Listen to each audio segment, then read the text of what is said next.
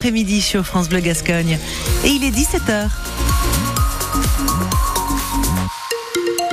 Le flash, Marion Dambiel à Ribagé. Une nuit agitée dans le quartier du Perrois à Mont-de-Marsan. Une voiture a été incendiée hier soir ainsi que des poubelles. Les pompiers sont intervenus en présence des forces de l'ordre qui, selon le maire de Mont-de-Marsan, ont été prises à partie par des gens sur place. Des incendies à répétition qui ne surprennent pas Orlane. La jeune femme habite le Perrois depuis six ans.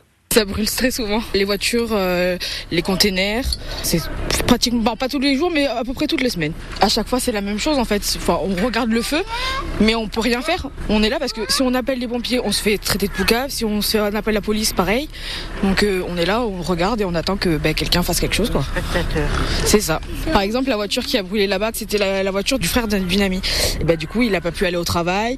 Il a dû euh, faire appel à son assurance pour rembourser la voiture, tout ça. Et franchement, c'est c'est incompréhensible parce que ça se fait pas en fait. Les gens n'ont rien demandé pour ça. Donc euh, je comprends pas.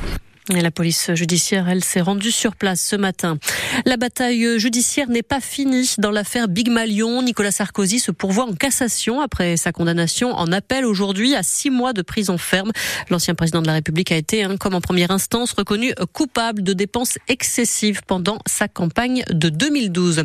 Gérald Darmanin, lui, échappe à toute condamnation et ce, définitivement. La Cour de cassation confirme en effet le non-lieu prononcé en faveur du ministre de l'Intérieur. Il était accusé de viol.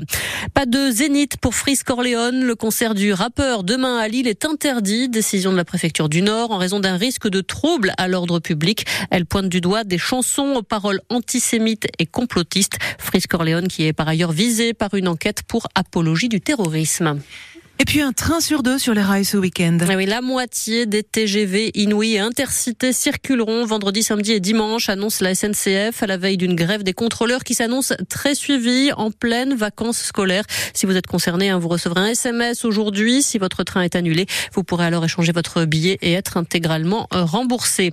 Il entrera bientôt au Panthéon. Robert Badinter y sera inhumé. Sa famille a donné son accord après la proposition faite par Emmanuel Macron ce midi en marge de l'hommage national rendu à l'ancien garde des Sceaux. La cérémonie s'est tenue en public, place Vendôme, devant le ministère de la Justice.